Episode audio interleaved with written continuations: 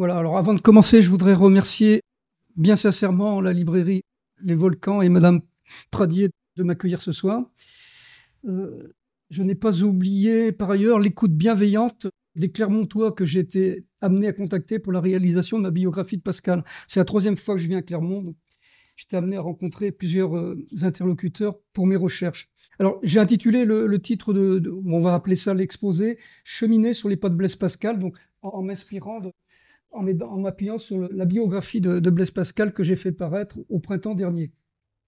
Donc, je vous propose donc, vous entendez bien, là, c'est bon pour le son, là, un chemin en compagnie de Pascal, à partir de, la biographie sur les pas de Blaise Pascal, Voyageur de l'infini. Et euh, voilà, au long de ce chemin, donc, on, va lire des, courts extraits du livre que, je commenterai et je présenterai aussi quelques, photographies. Voilà, sauf indication contraire, les photographies que je présenterai, c'est des photographies que j'ai prises euh, moi-même. Il y aura deux voix pour la lecture la voix de mon épouse Sévenol, dont les parents étaient lozériens, donc presque auvergnats, et, ma propre voix. Voilà. Alors, avant de cheminer avec Pascal, quelques mots quand même pour expliquer la, jeunesse de ce livre.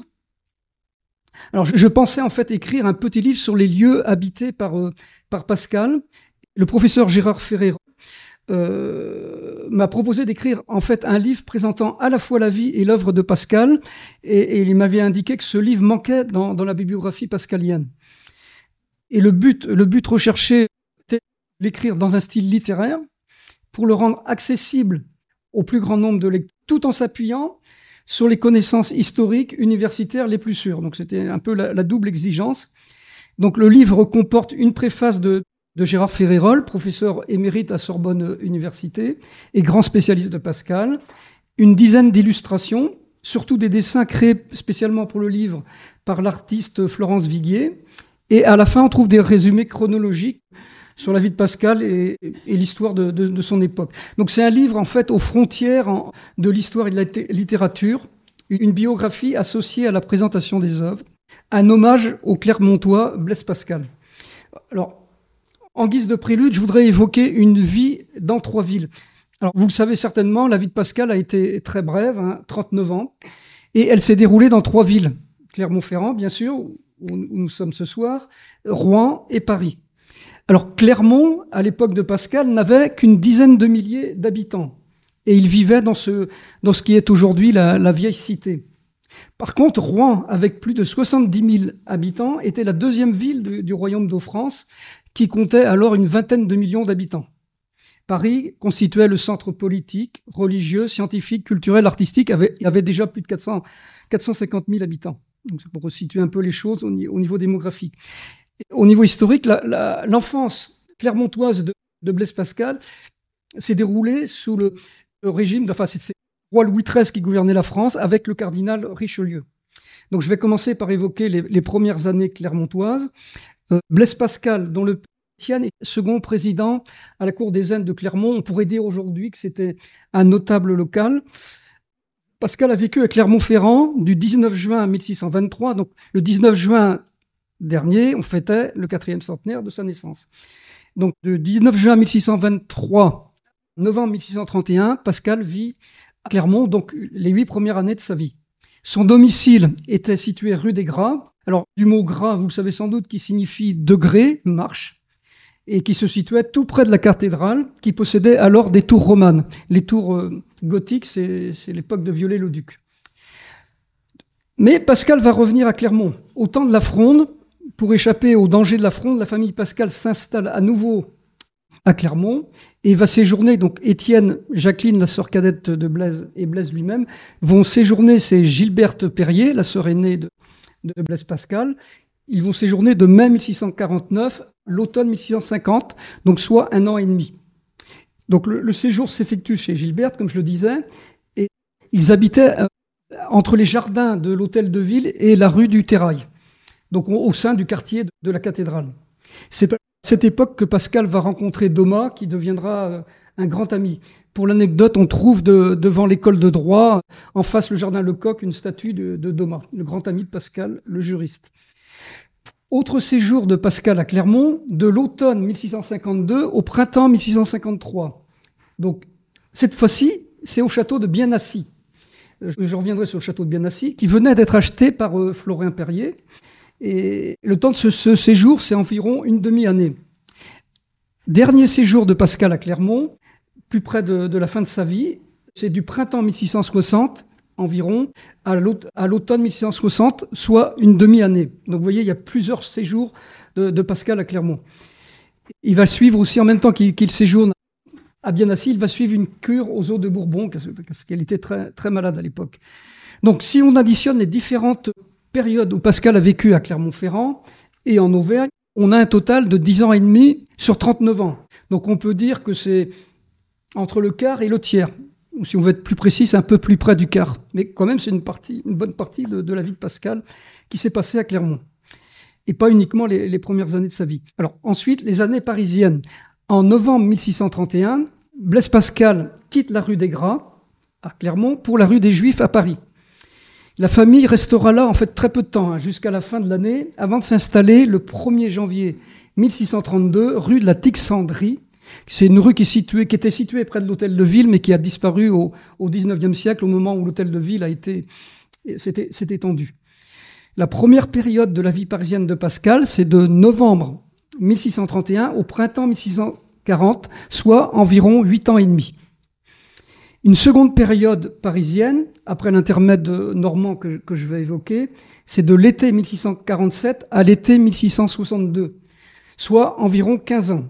Mais de ces 15 ans, il convient de défalquer le temps que Pascal, le temps où Pascal est revenu à Clermont, ce qui donne en fait 12 ans et demi. Le, donc le total des années parisiennes de Pascal, c'est 21 ans. Donc c'est un peu plus de la moitié de sa vie. C'est là où il a vécu le plus longtemps.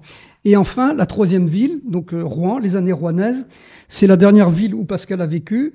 Il a vécu du printemps 1640 à l'été 1647, donc soit environ 7 ans et demi. Alors, des trois villes liées à la biographie de Pascal, c'est à Rouen où il a vécu le moins longtemps, ce qui ne veut pas dire que son séjour normand n'a pas eu d'impact sur, sur sa destinée. Alors maintenant, je vais évoquer les, traces de, la vie de, Pascal. On va, pour commencer l'évocation de ces traces clermontoises, on va lire un premier extrait. Donc c'est mon épouse qui, qui, va le lire. Alors j'ai donné comme titre à l'extrait Naissance et baptême.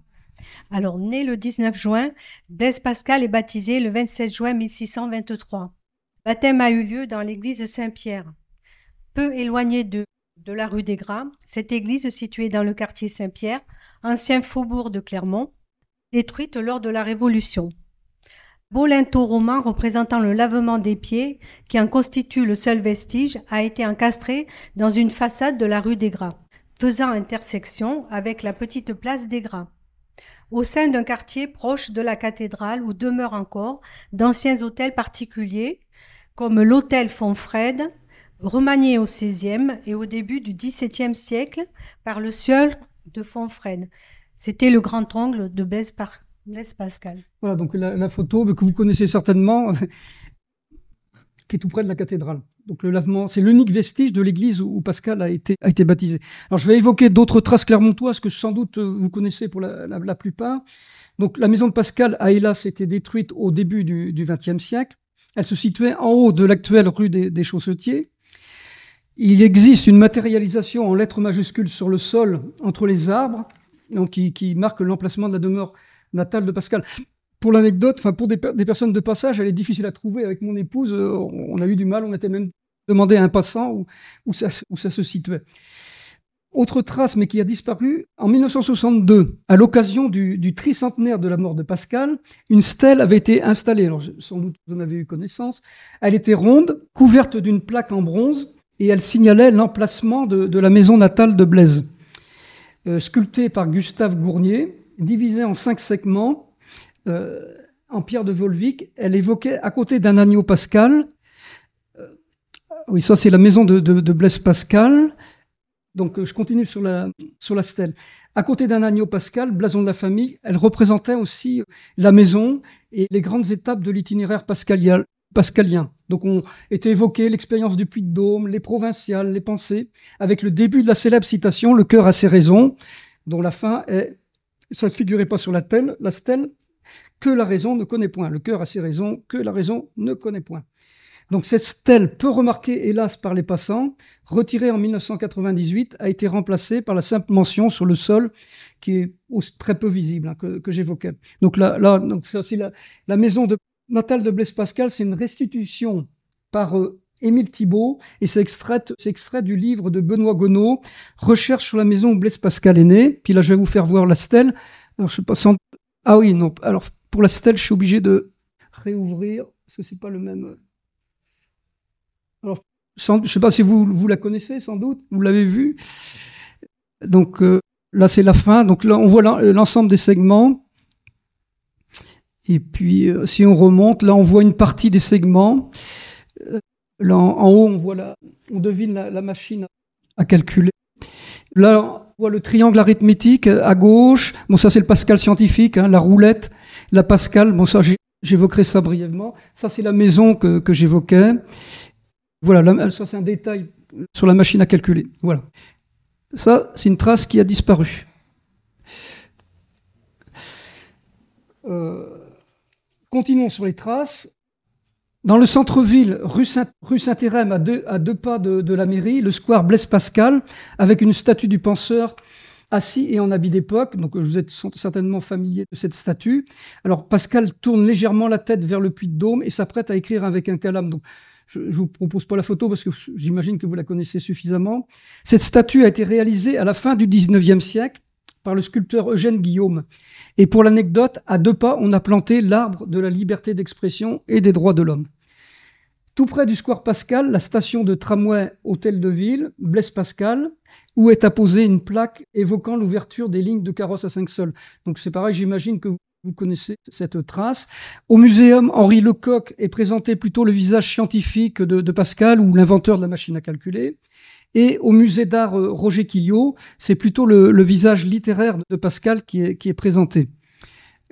Voilà. là, c'est une photo qui, qui m'a été aimablement fournie par le, musée euh, Quillot. Donc, c'est Blaise Pascal, c'est un marbre de Claude Ramet, Blaise Pascal méditant, ça date de 1824.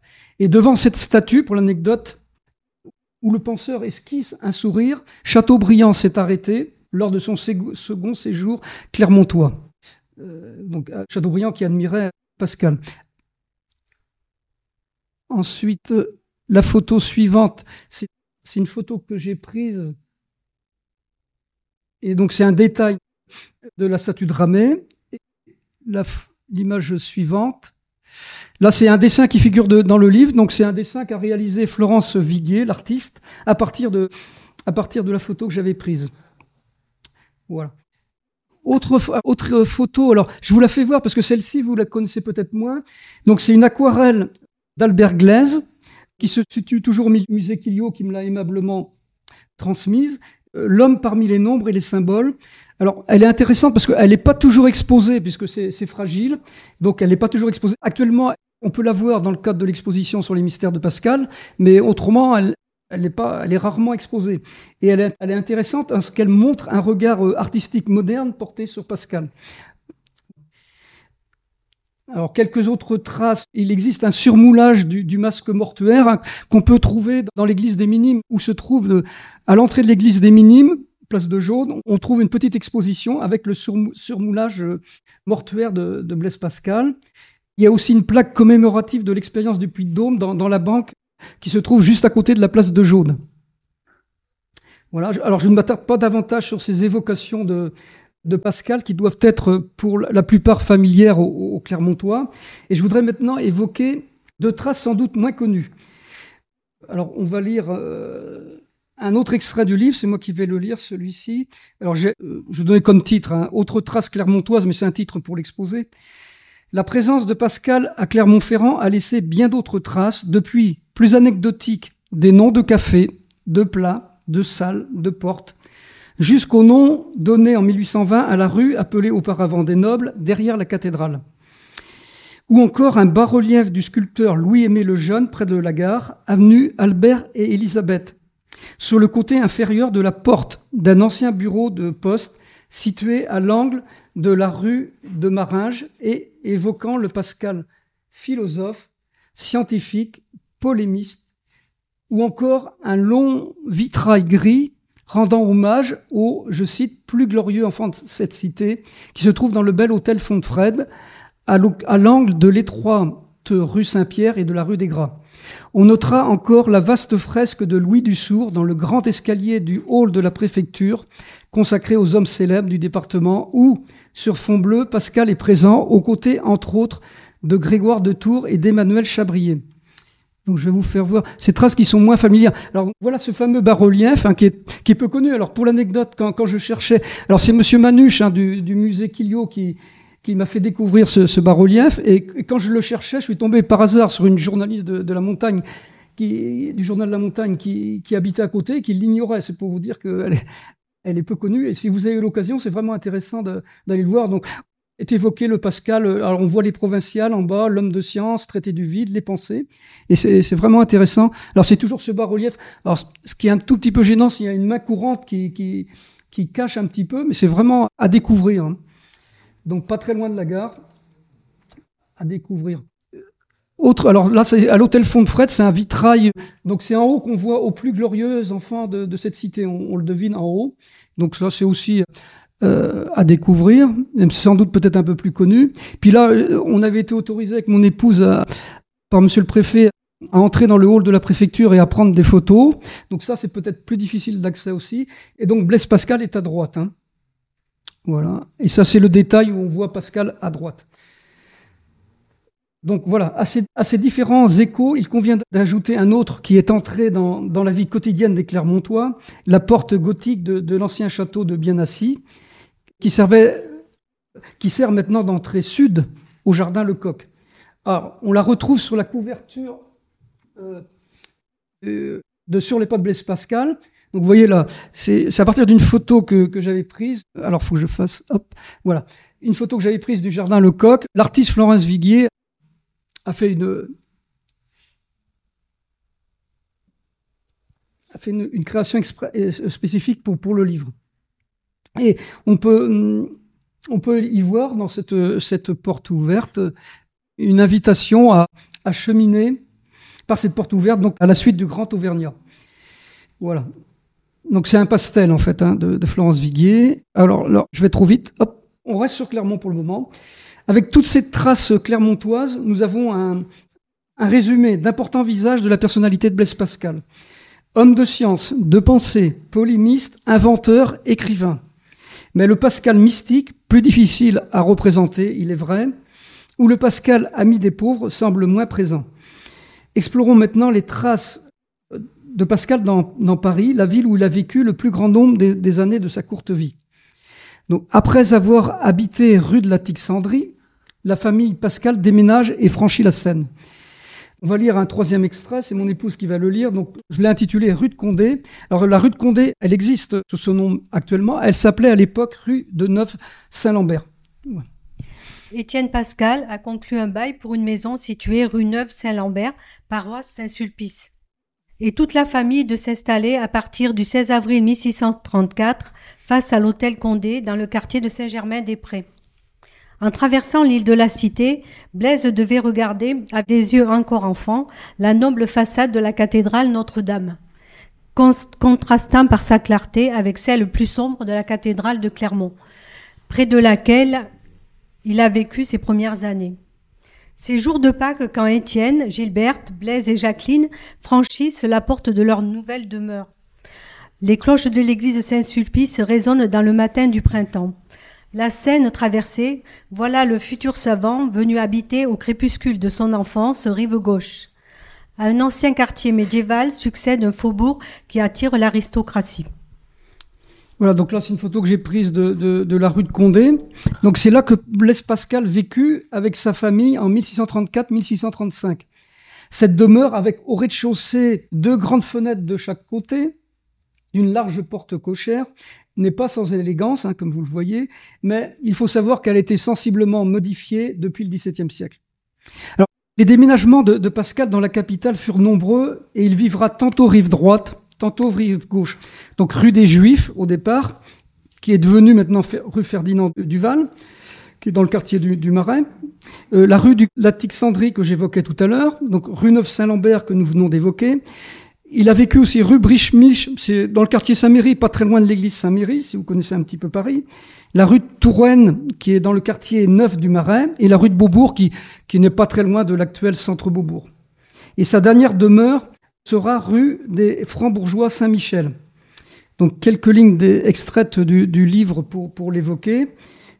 Alors, elle s'appelait à l'époque de Pascal, au XVIIe siècle, rue des Francs-Bourgeois Saint-Michel. Elle s'appelle aujourd'hui rue, Monsieur le Prince. Donc, je vais lire un, extrait du, livre qui, évoque cette, cette habitation de Pascal.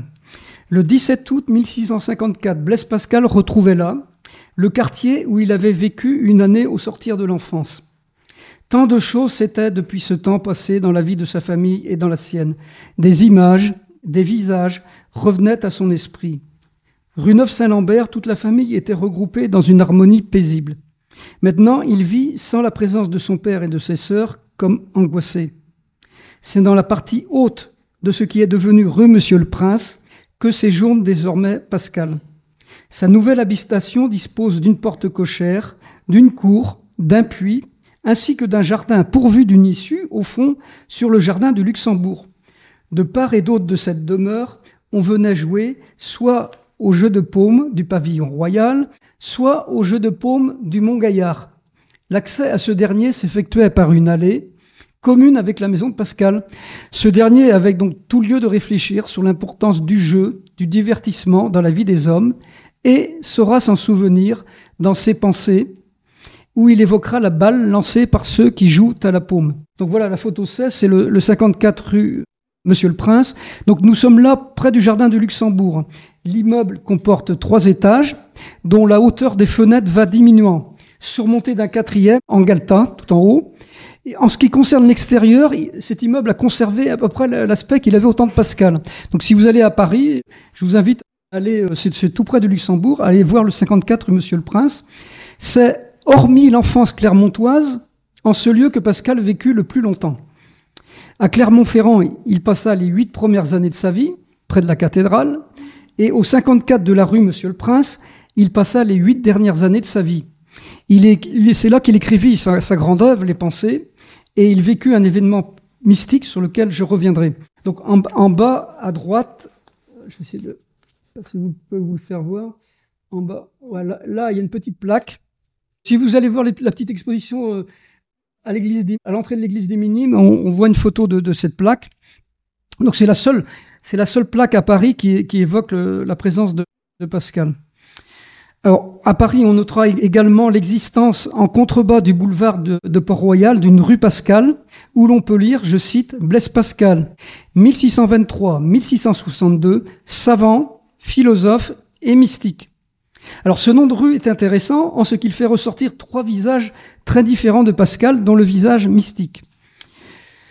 Alors on notera aussi au sud de l'église Saint-Étienne du Mont, dans la chapelle du Sacré-Cœur, une épitaphe latine louant l'attachement à la pauvreté et l'humilité de, je cite, je cite le début hein, de l'épitaphe, Blasius Pascal Claromontanus, donc Blaise Pascal Clermontois.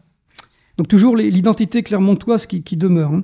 Alors dans cette même église Saint-Étienne du Mont, qui, est juste à côté du Panthéon, hein, on trouve un buste de l'auteur des pensées, une inscription rappelant l'endroit où il repose. J'y reviendrai plus tard. Pour finir la, première partie de mon exposé, il me reste à évoquer la présence de Pascal dans la capitale de la Normandie. En 1640, donc la famille Pascal s'était installée à Rouen. Alors on va lire un, nouvel extrait. Donc la, famille Pascal s'installe rue des Murs Saint-Ouen.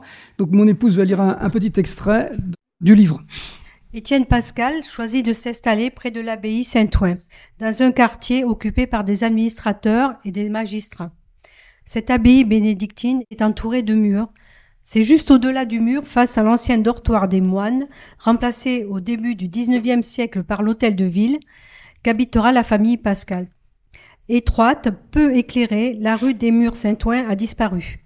Au 47 bis place du Général de Gaulle, à côté d'une maison à colombage gris vert donnant sur la rue du Petit Porche, on peut apercevoir encore le reste des murs de l'enceinte de l'abbaye, seul lointain vestige du temps où les Pascal vivaient de l'autre côté. Voilà, donc j'ai mis ouais, la, petite flèche sur le sur l'ancienne. Et la famille Pascal habitait de l'autre côté. Voilà. Euh, c'était donc les, murs, un reste des murs de l'enceinte. Le domicile de la famille Pascal dépendait de l'église de la paroisse Sainte-Croix, qui était située rue des Faux. Et c'était une rue qui était bordée de maisons à colombage, dans un quartier de teinturiers, foulons, drapiers, tout près de, l'abbaye Saint-Ouen. Et de l'abbaye, alors, en face, le lieu où vivait Pascal se, trouvait l'abbaye bénédictine. Euh, il ne subsiste de cette abbaye plus que la galerie du cloître, la grande abbatiale Saint-Ouen, en style gothique normand, qui se trouve près de l'actuel euh, hôtel de ville. Alors, une autre trace rouennaise Blaise Pascal, je ne sais pas si vous arrivez à lire, donc c'est la plaque euh, apposée euh, à Place Saint-Sévère, où l'on peut lire Ici était la verrerie où Blaise Pascal fit ses expériences touchant le vide en 1646. Donc c'est la seule plaque qui, garde souvenir du, séjour de Blaise Pascal pendant plus de, sept ans à Rouen. Alors, elle est située à l'angle d'un centre commercial, donc elle est vraiment difficile à trouver, hein, dans un quartier pauvre. Elle est vraiment peu visible, peu mise en évidence. En fait, je me suis rendu compte, bon, quand, quand j'ai séjourné à, à, Clermont, je me suis rendu compte que Pascal était très présent. Mais quand on va à Rouen, Rouen se souvient plus de Corneille, de Jeanne d'Arc et de Flaubert que, que, de, que de Pascal. Et on peut le regretter. Et peut-être ça, ça peut changer à, l'avenir. Alors, je vais vous faire voir une photo du vieux Rouen. C'est un peu le, vieux Rouen que, tel que Pascal a pu le connaître. On voit la flèche de l'église Maclou qui existait à l'époque, puis des maisons à colombage. Donc, ça doit ressembler un petit peu à, ce que Pascal a pu, a pu voir. puis là, une photo, alors ça c'est une photo récente que j'ai prise, du, c'est le Rouen actuel, hein, vue de la côte Sainte-Catherine. alors on aperçoit la Seine, bien sûr, on devine au fond les collines, et, et puis toit de la ville, bien sûr, et, les flèches. Alors, il y a les flèches. Alors, la flèche de Saint-Maclou, c'est celle-ci. Ça, c'est la flèche de Saint-Maclou. Ça, c'est la, flèche de la cathédrale que, on sait que Monet a, peint souvent la, façade. Et puis ça, c'est la Bastiale qui, qui, était face à la maison de, la famille Pascal. Alors, pour l'anecdote, Victor Hugo appelait Rouen, vous savez peut-être, la, ville au sans clocher. Donc Clermont-Ferrand, Paris et Rouen, telles sont les trois villes où s'est réalisée la destinée de Pascal. Avec les traces qui demeurent de lui dans ces villes, nous disposons d'un résumé de ses principaux visages.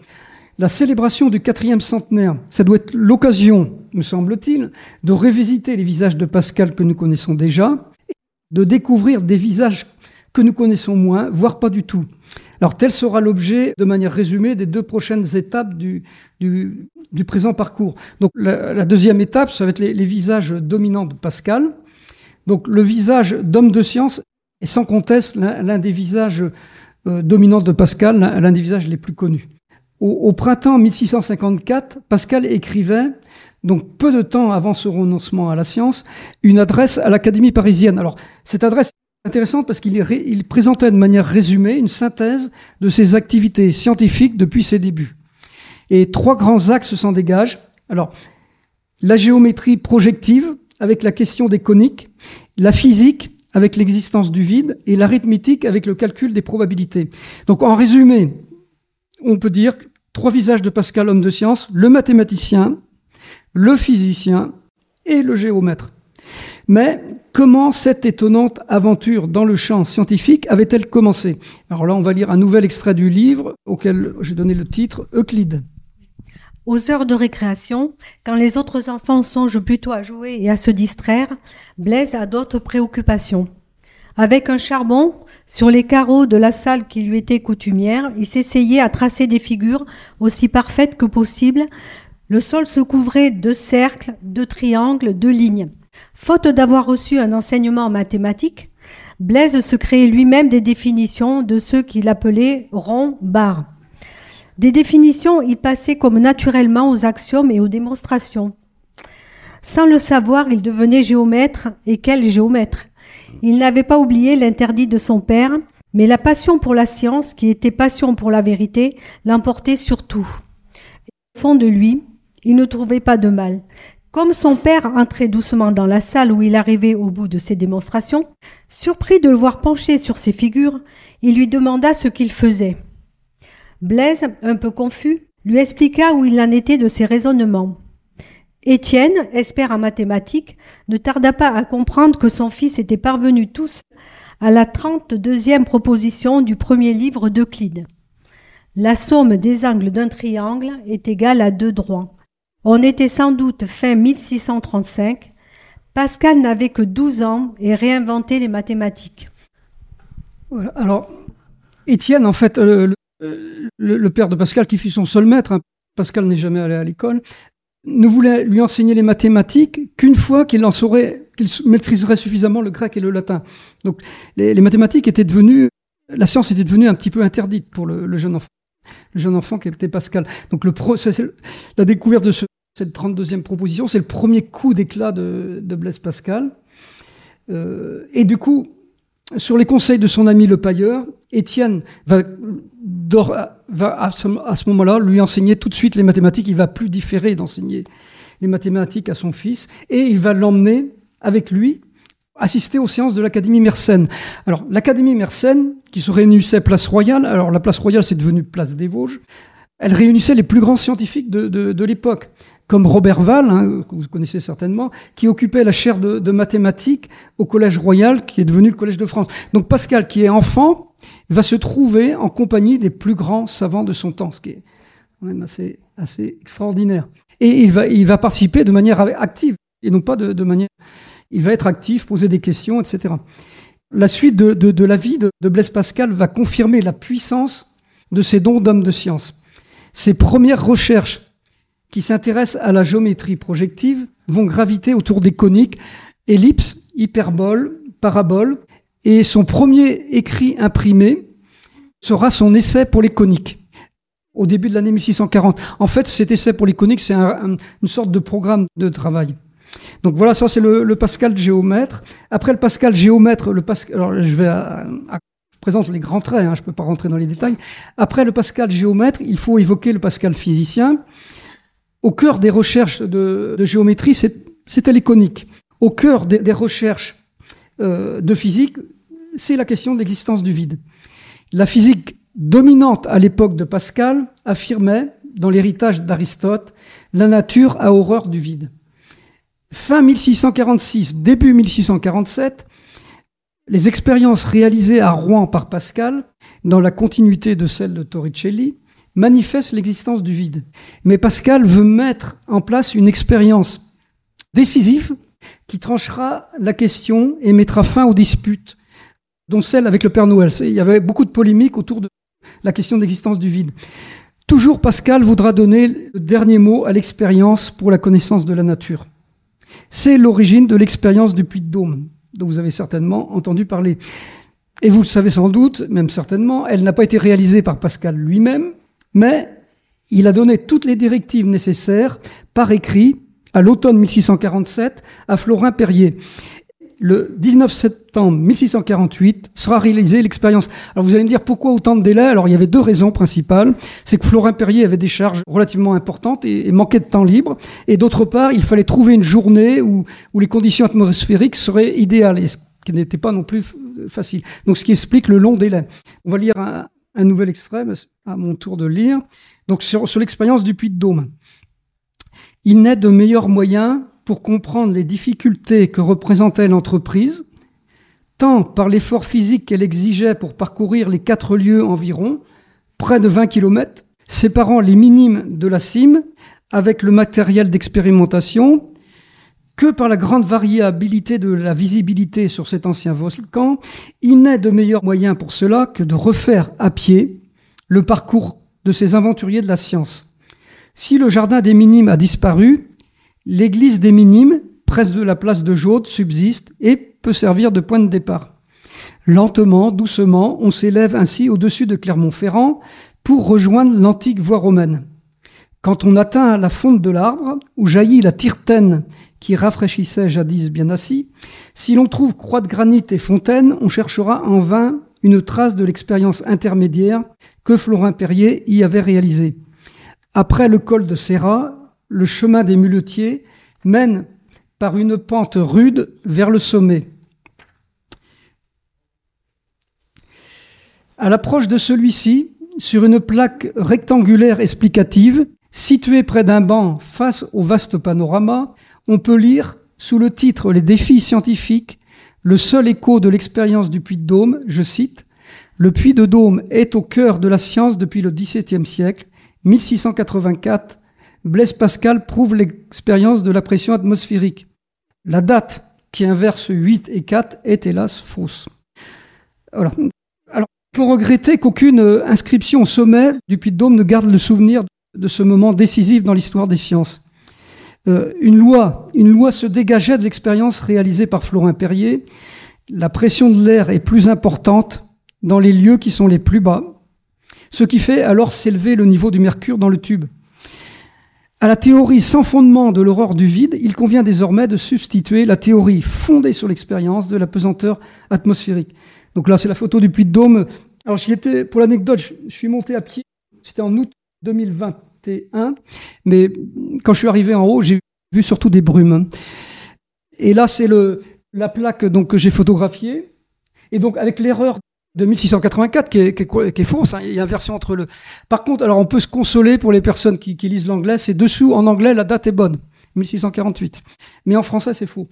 Et pour l'anecdote, à droite c'est les défis sportifs où on nous parle de d'Anquetil Poulidor sur le pied de Dôme. Mais là on s'éloigne, on s'éloigne de Blaise Pascal et revenons à Blaise Pascal.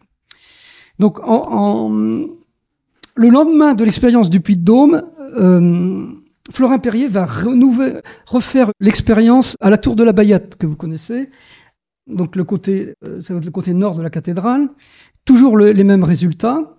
Et en, octobre 1648, Pascal lui-même, du coup, va réaliser l'expérience à la tour Saint-Jacques à Paris. Alors, là, on devine, hein, euh, il y a une statue de Blaise Pascal, si vous passez vers la tour Saint-Jacques à Paris, il y a une statue de Blaise Pascal dessous la tour. À l'époque, la tour Saint-Jacques est un des plus hauts lieux de Paris. C'était l'équivalent de la tour Montparnasse ou des choses comme ça maintenant. Euh, donc, dernier visage important de Blaise Pascal, homme de science, le, mathématicien. Euh, en 1654, pour répondre à des questions de, son ami, le chevalier de Méret, sur les chances. Alors, son ami, le chevalier de Méret, c'était un grand joueur. Hein, et il lui avait, il avait posé des questions à Pascal sur les chances, sur ses chances qu'il avait de gagner au jeu. Et pour répondre à ces questions, Pascal va ouvrir de nouvelles voies à la recherche euh, mathématique sur les probabilités. Alors, son ami lui, demandait, par exemple, lui posait des questions autour de ce qu'on appelait les parties, à savoir la répartition entre les joueurs des enjeux proportionnels aux chances de chacun lorsque un jeu est, interrompu. Ou alors, en combien de coups on a des chances de faire un 6 ou deux 6 avec deux dés, un 6 avec un dé. Donc, donc c'est une question très concrète. Hein. Pascal aime partir du, concret. Et c'est pour répondre à ces questions que Pascal va ouvrir de nouvelles voies à la recherche mathématique sur les probabilités. Et en même temps, le savant Fermat, qui, habitait à Toulouse, va aussi faire les mêmes recherches que Pascal. Il va arriver au même résultat, mais avec des méthodes différentes. Mais bientôt, Pascal va renoncer à la science. Alors, il y aura toutefois une exception que je vais évoquer rapidement avec le concours de la roulette qui occupera son esprit de l'été 1658, l'hiver 1659. Alors la roulette qu'on appelle aussi cycloïde, voire trochoïde, correspond au chemin fait par le clou d'une roue en mouvement sur, sur, une terre plane.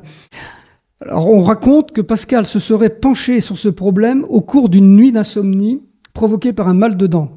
Donc si un jour ou une nuit vous avez mal aux dents, vous n'arrivez pas à dormir, vous pouvez essayer de trouver le sommeil en essayant de résoudre un problème mathématique. Alors le 10 août 1660, c'est une date importante. Pascal, qui séjournait au château de Bienassi, donc à Clermont-Ferrand, va écrire à Fermat pour lui dire qu'il ne pense plus à la science. Ses études en sont désormais très éloignées. Donc cette lettre, c'est l'adieu définitif de Pascal à la science. Donc un premier adieu de Pascal à la science en 1654, avec une brève interruption avec le concours de la roulette, et un adieu définitif en 1660. Là, c'est une image que m'a aimablement communiqué M. Manuche, là, du musée Quilio. Donc, c'est euh, un dessin de Delécluse, qui, donc le dessin date du 19e siècle, donc c'est une image du, château de Bienassi euh, tel qu'il se le représentait à l'époque. Voilà. Autre visage de Pascal connu, c'est le, visage d'inventeur.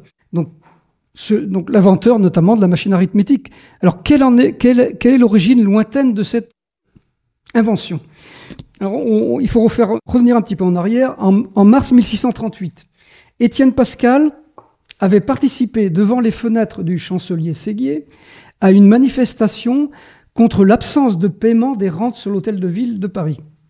Et du coup, il est menacé d'être emprisonné à la Bastille et doit vivre caché loin de ses enfants en Auvergne. En avril 1639, à l'occasion de la représentation d'une pièce de théâtre, en l'occurrence L'amour tyrannique de Scudéry, où Jacqueline, la sœur cadette de Blaise, est actrice, le cardinal Richelieu va gracier Étienne. On va lire un nouvel extrait donc, euh, qui évoque cette pièce de théâtre et qui, ça va être un tournant important.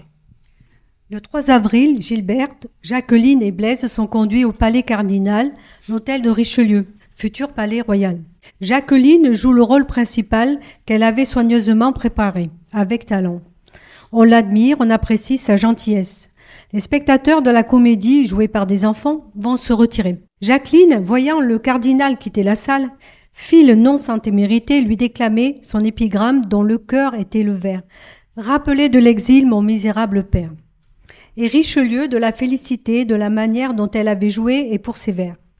À celle qu'il appelait la petite Pascale, et à qui il témoigne une grande affection, multipliant les marques d'attention, il promet d'accorder à son père la liberté d'aller et venir.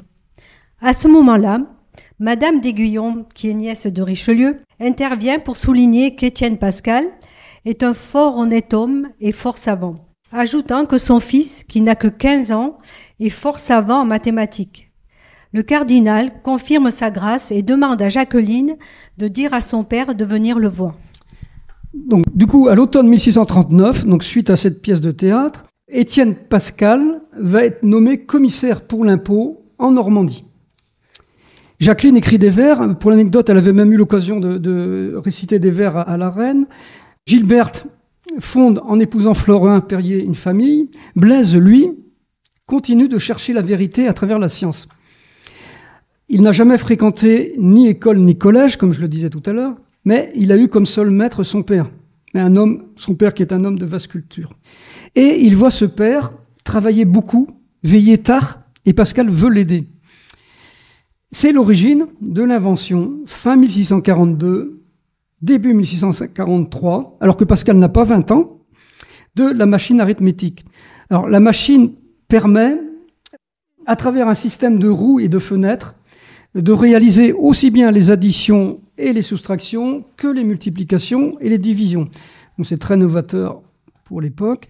Alors, avec la machine arithmétique, on peut dire que la science se met au service de la vie concrète des hommes. Le savant géomètre qui était Blaise se fait donc inventeur. En fait, la mise au point définitive de la Pascaline sera n'interviendra qu'en 1645 parce que Pascal revient, perfectionne, améliore. Avec cette invention, se dessine l'un des visages les plus connus de Pascal. Et on le qualifie volontiers donc euh, d'inventeur de la machine arithmétique. Alors donc ça, c'est une, photo qui m'a été aimablement communiquée par le musée Lecoq. Donc c'est la machine dite de Marguerite Perrier. C'est la machine euh, la plus, euh, la plus classique. Alors celle-ci, je voulais vous la faire voir parce que, donc toujours musée Lecoq, la rareté de, cet exemplaire, c'est qu'il possède un coffre, de transport hein, que, que, l'on voit. Donc ça, ces deux exemplaires, on peut les voir au, musée Lecoq. Troisième visage connu de Pascal, le visage de, polémiste. Pascal a été un redoutable polémiste. Sur le plan scientifique, il s'est opposé aux jésuites, au père Noël sur le, par rapport à la question sur le vide, au père Lalouvert qui, qui, avait candidaté pour le, prix de, du concours de la roulette. Et sur le plan moral et théologique, Pascal s'est opposé on le sait, de manière virulente aux jésuites dans les provinciales. Et avec cet écrit, il se révèle écrivain. Un écrivain, il faut le souligner, caché, parce que les provinciales sont, sont publiées sous le pseudonyme de Louis de Montalt. Et Pascal, quand paraissent les provinciales, est obligé de se cacher. Il faut souligner ce fait que Pascal, on le considère souvent comme un de nos grands écrivains, nos plus grands écrivains, mais il n'y a jamais eu un projet d'être écrivain chez Pascal. Euh, les provinciales, c'est un écrit de circonstance pour défendre Arnaud, son ami, qui était menacé par la, Sorbonne, et pour défendre la morale port-royaliste contre la morale jésuite. Donc de janvier 1656 à mars 1657, Pascal va faire paraître 18 lettres. Il y aura un tout petit peu plus tard une 19e lettre, mais qui restera inachevée. Donc je vais vous lire un extrait du livre qui évoque les provinciales. Sans nom d'auteur, la première lettre remporte un grand succès auprès du public, touche savants et ignorants, atteint les adversaires aux grandes dames du chancelier Séguier, qui avait assisté aux assemblées tenues en Sorbonne, ignorait que son auteur était celui-là même qui lui avait jadis dédié sa machine arithmétique. Tout le monde voit les provinciales, tout le monde les entend, tout le monde les croit, note Pascal, prêtant ses propos au personnage fictif du provincial. Théologiens comme Jean du Monde s'en nourrissent et s'en divertissent.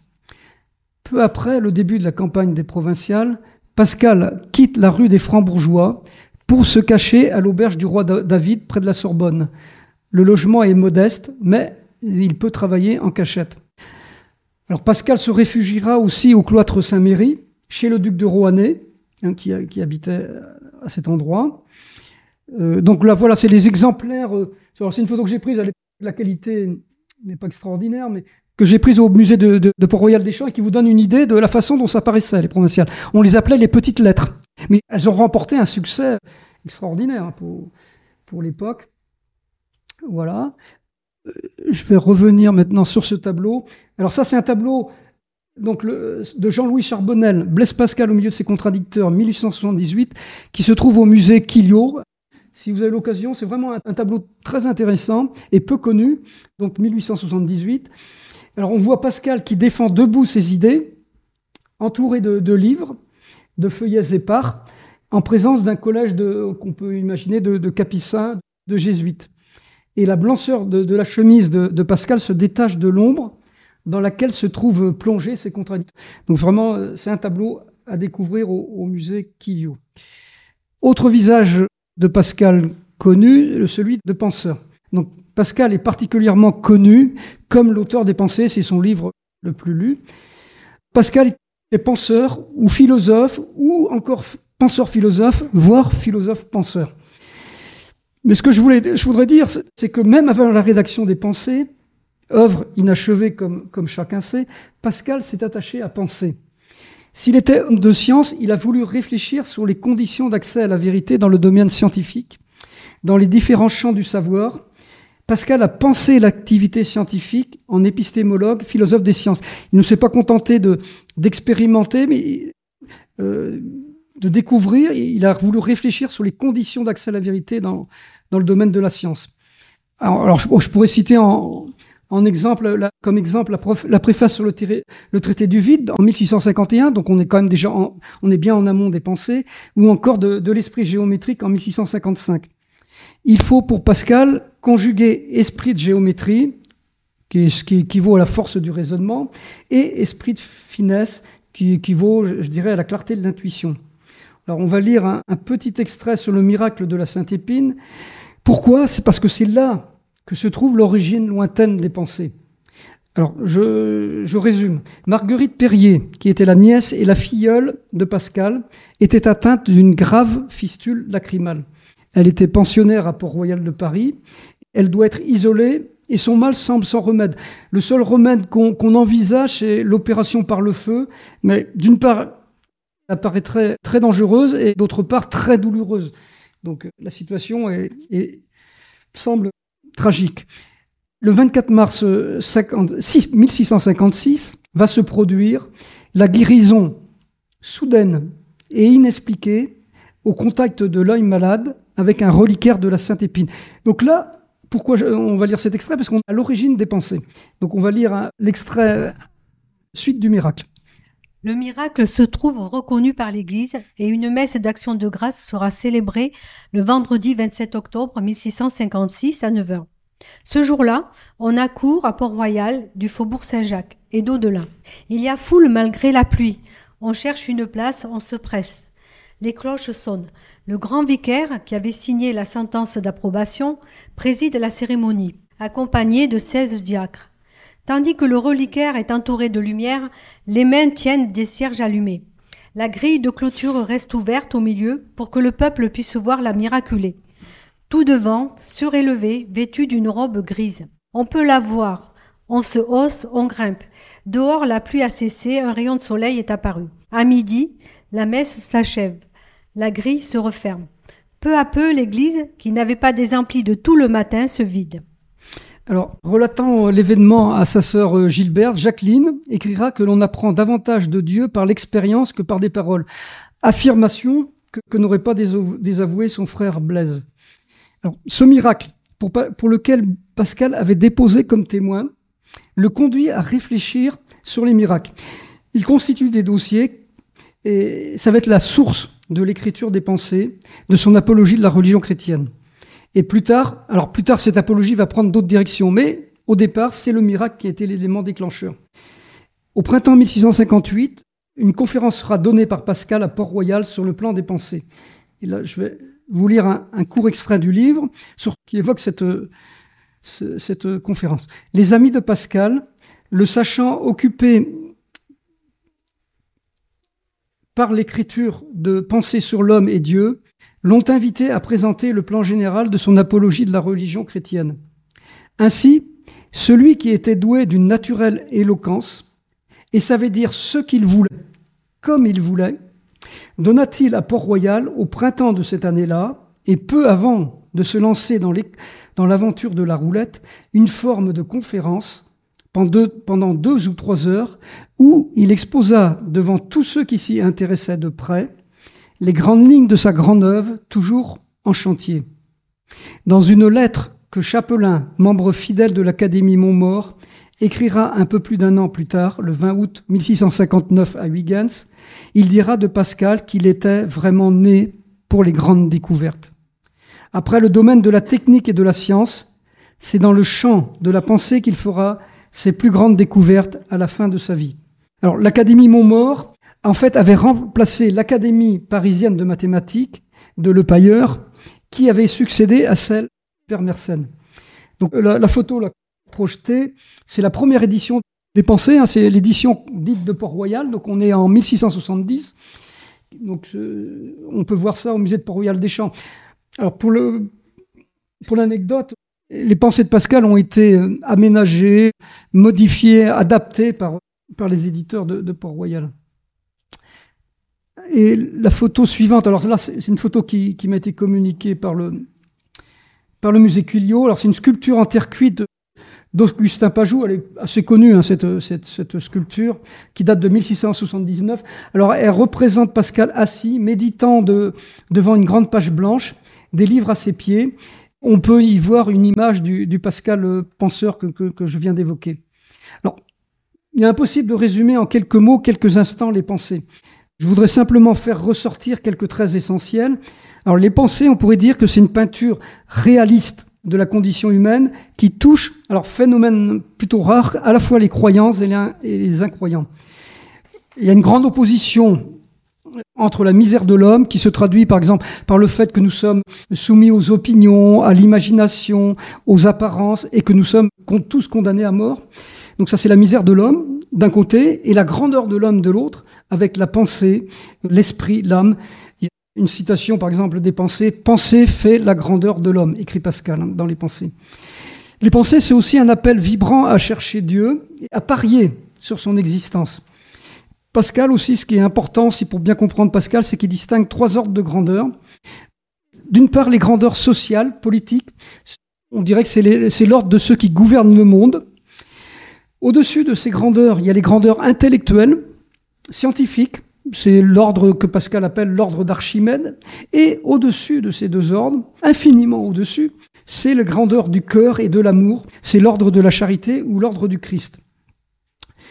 Dans les pensées, le visage du moraliste se révèle indissociable du visage du penseur.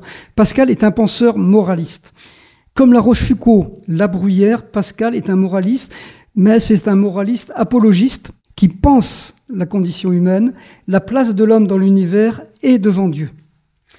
Et maintenant, on va passer à la dernière étape. Et là, je voudrais évoquer des visages de Pascal euh, moins connus. Donc c'est ça, c'est l'idée de cette partie, c'est de faire découvrir euh, des aspects qui sont laissés dans l'ombre, plutôt laissés dans l'ombre. Alors l'un des visages méconnus de, Pascal, c'est celui d'inventeur dans, des projets qu'on qualifierait aujourd'hui euh, d'innovants, visant à améliorer la vie des hommes. c'est le visage de pionnier de Pascal un, visage qui ne se sépare pas de celui d'ingénieur. Pascal aussi s'est révélé, un bon gestionnaire des biens reçus de son père. Il se montrera à l'occasion inflexible, n'hésitant pas à recourir à un huissier pour euh, recouvrer une créance à, Clermont. Donc c'est un gestionnaire rigoureux des biens temporels. Pascal n'a pas négligé les, biens temporels. Il a géré avec rigueur, intelligence et esprit créatif son héritage. Et pour témoigner de cet esprit euh, créatif, je vais évoquer un, aspect. Qui sait que, l'Auvergnat Blaise Pascal a joué un rôle non négligeable dans l'assèchement du marais Poitevin? C'est dans la partie vendéenne de ce marais que Pascal euh, a investi. Alors, étant vendéen, permet de, souligner ce, détail. Donc, pour situer chronologiquement, à son retour de Clermont-Ferrand en, 1640, en 1653, Pascal se, retrouve seul rue Beaubourg. on est dans la période dite mondaine de Pascal.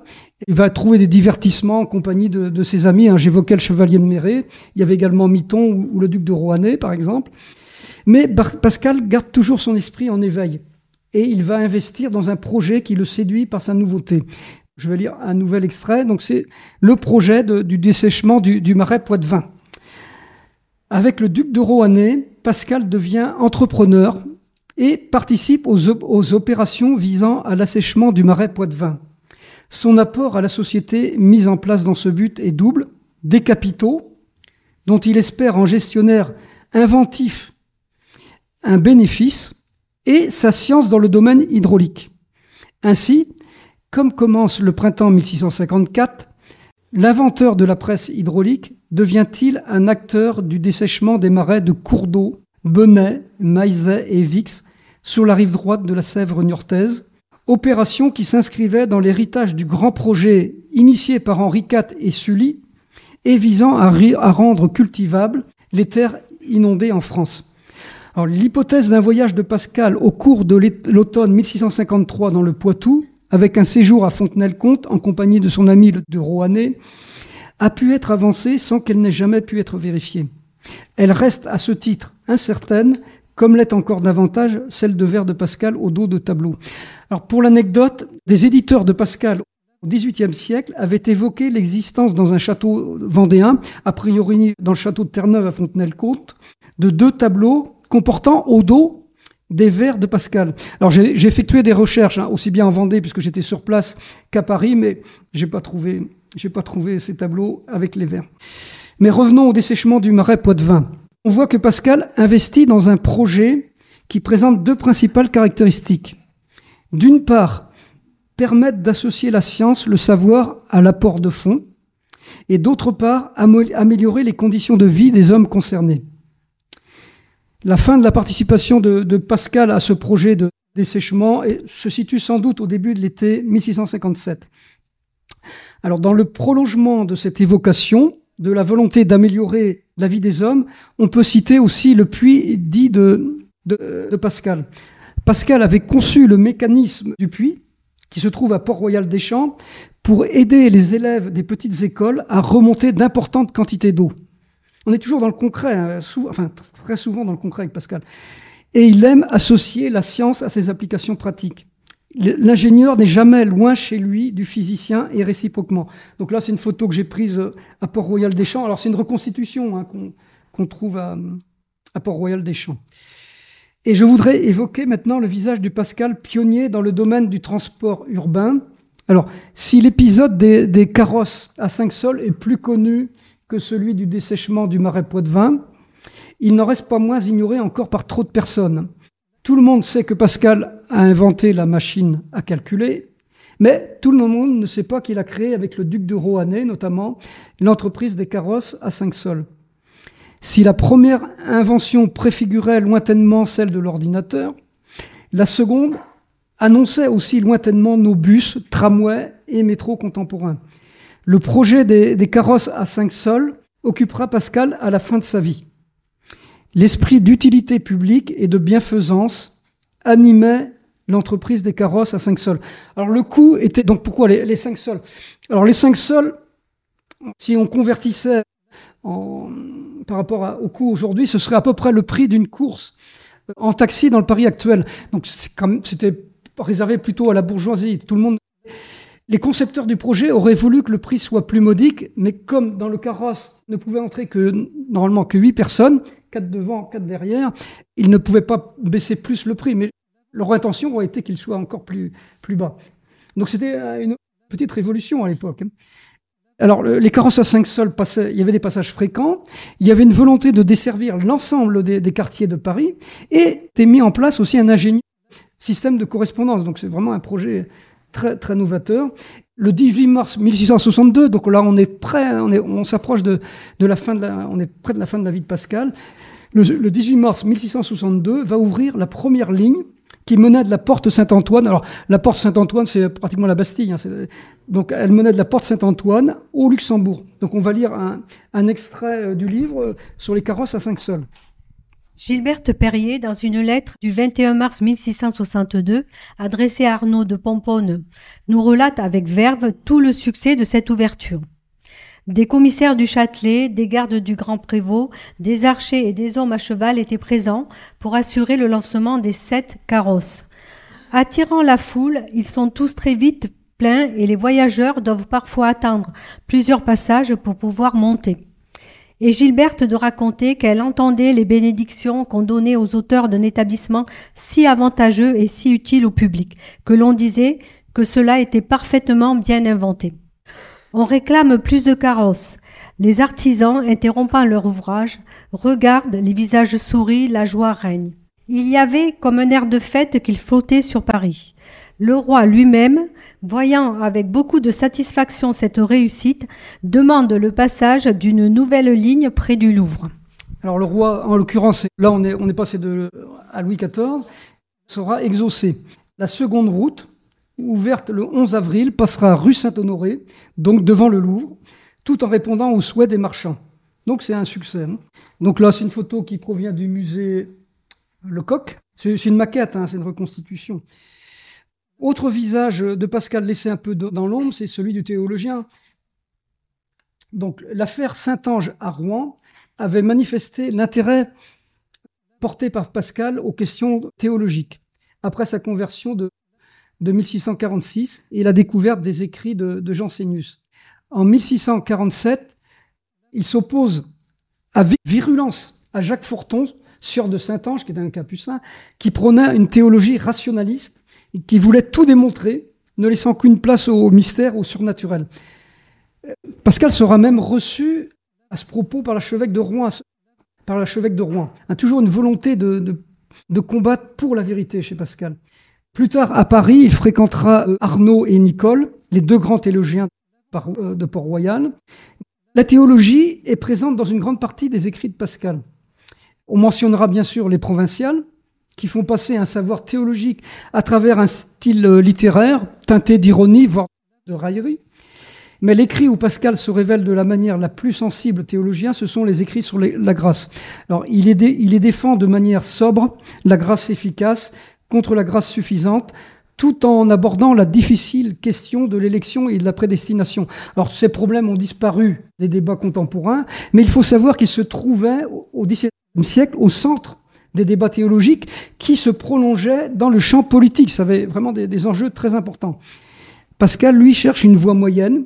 Il ne faut pas anéantir la grâce en donnant trop à la liberté de l'homme, et il ne faut pas anéantir non plus cette liberté par la grâce. Donc la, photo que, que, je vous propose, c'est en fait le pigeonnier, c'est le dernier vestige euh, du monastère de, Port-Royal des Champs tel que Pascal a, pu le connaître.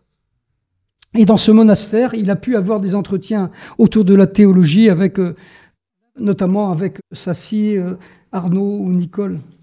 Alors, du, Pascal théologien, il convient de ne pas séparer le Pascal exégète. Gilbert nous dit que, que Blaise connaissait la Bible par cœur. Euh, et Pascal était devenu en fait un grand lecteur de la Bible depuis Rouen. Et il l'appelait la science du cœur. Il y avait donc pour Pascal une autre science que, à côté de la science de la raison. Un autre visage de, de Pascal peu connu ou peu, peu mis en évidence est celui du Pascal pédagogue. Si ce visage n'est pas dominant, il n'est pas inutile de l'évoquer. Alors on sait que Port-Royal accordait une place importante à l'enseignement avec ses petites écoles. Alors Pascal va élaborer une méthode de lecture qui sera reprise et développée dans la grammaire de Port-Royal d'Arnaud et Lancelot. Pascal va aussi ébaucher en 1655 une introduction à la géométrie destinée aux élèves des petites écoles de Port-Royal. Donc Pascal s'est intéressé à l'enseignement littéraire et à l'enseignement scientifique. Mais le grand texte de Pascal pédagogue, qui est, en fait la reconstitution par Nicole de discours destinés au fils du duc de Luynes, ce, grand texte, c'est les trois discours sur la condition des grands, qui ont été prononcés vers la fin de la vie de Pascal, à travers ces, discours se, découvre, je dirais, une pensée pédagogique chrétienne originale. on va lire un petit extrait donc sur le Pascal pédagogue. Pascal n'hésite pas à affirmer d'emblée que l'on dû que par hasard. Il faut apprendre aux grands à se connaître réellement, afin d'espérer les voir se corriger de leurs défauts, de l'insolence née de l'illusion de leur supériorité, alors qu'en droit tous les hommes sont égaux. En même temps que Pascal instruit le duc de son état comme de l'état de l'homme et cherche à le rendre le plus lucide possible, il l'invite à éviter toute brutalité, toute domination par la force, à ne pas gouverner avec dureté, mais à se montrer bienveillant, bienfaisant, à satisfaire les demandes légitimes. Pourtant, d'être un honnête homme ne suffit pas. Le duc parfait sera plus, il sera aussi l'homme de charité, participant de notre royaume. Alors on peut résumer les idées forces de la pédagogie pascalienne. Donc le duc euh, doit se souvenir qu'il doit son état au hasard. Il n'y a aucun mérite particulier au fait d'être duc. Il est né duc. Alors le, duc, à l'époque, on est au sommet hein, de la hiérarchie sociale. Pascal souligne ce fait. Euh, et il va distinguer les grandeurs d'établissement, on dirait que c'est des grandeurs conventionnelles, et les grandeurs naturelles, alors, qui sont liées par contre à des qualités réelles, donc notamment intellectuelles ou morales. Le bon souverain pour Pascal, il doit gouverner avec bienveillance, être honnête homme. On peut se demander si ces conseils pascaliens n'ont pas gardé toute euh, leur, actualité. Et le parfait souverain, pour Pascal, doit être en plus homme de charité. Autre visage de Pascal moins, moins connu, le spirituel et le mystique. Alors, le projet de, du livre sur les pas de Blaise Pascal, Voyageur de l'infini, était de présenter toute la vie et toutes les œuvres sans exclure quoi que ce soit. Parmi les visages de, Pascal méconnus, ou laissés volontairement ou pas dans l'ombre, le Pascal spirituel. Si la dimension de spiritualité n'est pas absente des pensées, elle est particulièrement visible dans des opuscules qui n'ont pas été, qui n'ont été publiés que de manière posthume. L'un de ces textes les plus marquants, écrit au soir de sa vie, c'est la prière pour demander à Dieu le bon usage des maladies. Donc l'homme de science a été aussi homme d'esprit. Dans la correspondance de Pascal, en particulier avec mademoiselle de Rouanet, qui était la sœur de, son ami le duc de Rouanet, donc dans cette correspondance se manifeste une dimension spirituelle. Depuis Rouen, Pascal était nourri des écrits de Saint-Cyran, qui en fait était le, guide spirituel de Port-Royal. Là, je vais lire un, extrait du, livre qui, qui évoque le Pascal épistolier et spirituel. La lettre de, janvier 1657 à Charlotte de Rohannet présente des considérations existentielles sur le temps, tout en s'insérant dans le cadre de la direction de conscience, de sorte que l'on pourrait parler de philosophie spirituelle. Pascal constate d'expérience que le monde est si inquiet que les pensées, au lieu de se tourner vers l'instant où l'on vit, sont sans cesse arrachées vers celui où l'on vivra. Nous vivons ainsi dans l'avenir au lieu de vivre maintenant. À ces considérations philosophiques que l'on retrouvera dans les pensées, s'ajoute le conseil spirituel de s'en tenir au présent, le seul temps qui est véritablement à nous et dont nous devons user selon Dieu. La plus remarquable des lettres que Pascal adresse à mademoiselle de Rouanet est sans doute la quatrième, celle de la fin octobre 1656, où il évoque pour la première fois, avec autant d'éclat, la thématique du Dieu caché, qui occupera une place si essentielle au sein de son apologie. Tout est enveloppé du mystère divin. Donc, cette photo, donc toujours on est à Port-Royal des Champs, et ça c'est le à droite, c'est le fameux escalier des 100 marches. Cet escalier, alors, reliait le plateau, donc c'était en haut, où vivaient les solitaires de Port-Royal, et l'escalier reliait ce plateau au lieu où vivaient les religieuses en bas. Hein. Mais euh, par contre, la, chapelle et tout ça, c'est une reconstitution. L'escalier est à droite, là, par contre. Euh, on peut voir dans cet escalier comme un, trait d'union entre le monde intellectuel et, le monde spirituel. Alors Pascal aimera faire euh, retraite à Port-Royal des Champs. Il, viendra plusieurs reprises dans ce lieu, qui était un haut lieu de vie intellectuelle et spirituelle. Et je voudrais évoquer aussi le visage de Pascal mystique, qui est moins connu, mais tout à fait essentiel. Donc l'inventeur de la machine arithmétique a vécu trois, conversions et une expérience mystique, celle-ci coïncidant avec sa seconde conversion. Voilà. On a deux grands textes mystiques de Pascal. Le mystère de Jésus, c'est dans ce texte que l'on trouve la formule souvent citée Console-toi, tu ne me chercherais pas si tu ne m'avais trouvé. L'autre grand texte mystique, c'est bien sûr le, mémorial, qui est un texte écrit pour garder la mémoire d'une expérience euh, mystique vécue au cours de la nuit du 23 au 24 novembre 1654. La crise, Pascal traversait une crise et là, il va hum, trouver une solution à, cette crise. Donc le texte du mémorial est, si bouleversant que, enfin, était si important pour, pour Pascal qu'il le conservera toujours sur lui jusqu'à la fin de sa vie. Et éternellement en joie pour un jour d'exercice sur la terre, telle est la du, mémorial. je vais vous lire une évocation du mémorial euh, telle qu'elle est écrite dans le livre. Euh, peut-être des flammes de feu brûlaient-elles dans la cheminée. Pascal était-il assis devant sa table de travail, face à la fenêtre, une plume, à portée de main. Sans doute avait-il passé cette journée de l'automne finissant à lire, écrire, réfléchir encore, ouvrir le livre des livres qui, depuis Rouen, lui servait de, phare et prier. Peut-être avait-il arpenté les allées de son jardin contigu au Luxembourg, levant les yeux au ciel comme un appel, la grande cité était déjà plongée dans l'obscurité. Blaise scrutait sans doute la naissance des premières étoiles, dans l'autre dansaient des flammes, et soudain, tout bascula. Deux mois d'interrogation fiévreuse, deux heures d'illumination soudaine. Le lundi 23 novembre 1654, de 10h30 jusqu'à minuit et demi, derrière la fenêtre de la maison où veillait un homme, las de la science, des conversations et des amusements. Un homme en attente de lumière dans l'obscurité du monde s'est déroulé un événement singulier, unique, ineffable, que nous ne pouvons imaginer qu'au travers d'une trentaine de lignes, souvent brèves, énigmatiques, laissées sur un papier et un parchemin. De, cet événement, Pascal gardera le secret. C'était le secret de Pascal, le grand secret de sa vie, la nuit du mémorial, la nuit de lumière. Alors là, cette photo, là, cette fois-ci, on est à Port-Royal de Paris.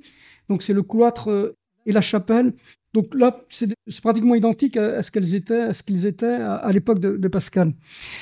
En déménageant début, octobre 1654 rue des Francs-Bourgeois Saint-Michel, Pascal s'était en fait rapproché du, monastère de Port-Royal de Paris, où était devenue religieuse sa sœur Jacqueline.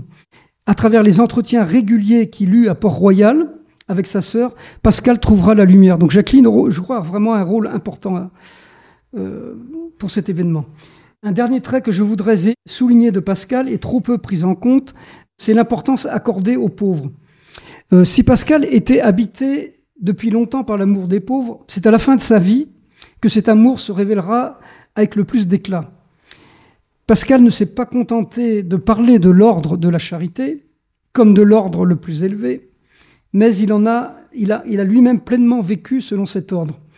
Gilberte nous dit que pour son frère, le service des pauvres était, je cite, la vocation générale des chrétiens. Alors je peux je vais citer quelques exemples significatifs. À l'automne 1660, Pascal va accueillir chez lui une famille démunie, et quand l'un de, des enfants va contracter une maladie contagieuse, Pascal va laisser son domicile à cette famille. Alors pour deux raisons, éviter que de contraindre cet enfant à déménager, et d'autre part, ne pas contaminer les enfants de, sa sœur Gilberte, qui venait lui rendre visite pour ses soins, Pascal étant gravement malade à l'époque. Alors, autre, autre exemple, le testament du 3 août 1662, où Pascal, par lequel Pascal va donner une part significative de ses biens, qui avaient été investis dans les carrosses à 5 sols que j'évoquais tout à l'heure. Donc Pascal donne une part significative de ses biens aux pauvres des hôpitaux généraux de Paris et de Clermont. Peu avant sa mort, il va demander sans succès de se faire transporter aux incurables pour finir ses jours avec les pauvres.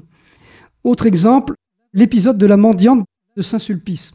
En mai 1662, donc on est, près de, la fin de la vie de Pascal, il interroge une jeune mendiante qui a perdu son père et dont la mère est malade. Et Pascal va la confier à un prêtre de Saint-Sulpice, qui pourtant n'était pas très favorable à Port-Royal. Il va la, confier donc à un prêtre de Saint-Sulpice avec une somme d'argent. Et le lendemain, Pascal envoie une femme pour acheter des habits à la mendiante, dès le prêtre à la placer. Il demande par ailleurs que l'on ignore son nom comme bienfaiteur. Dans les pensées, Pascal avait écrit Les belles actions cachées sont les plus estimables. Donc toujours chez Pascal, la volonté de, mettre en conformité la, la pensée et l'action, ou l'action et la pensée. Au début de l'été 1662, Blaise laisse ainsi sa maison de la rue Monsieur le Prince à la famille pauvre et part chez sa sœur Gilberte. Euh, il ne reviendra plus chez lui, c'est son dernier voyage.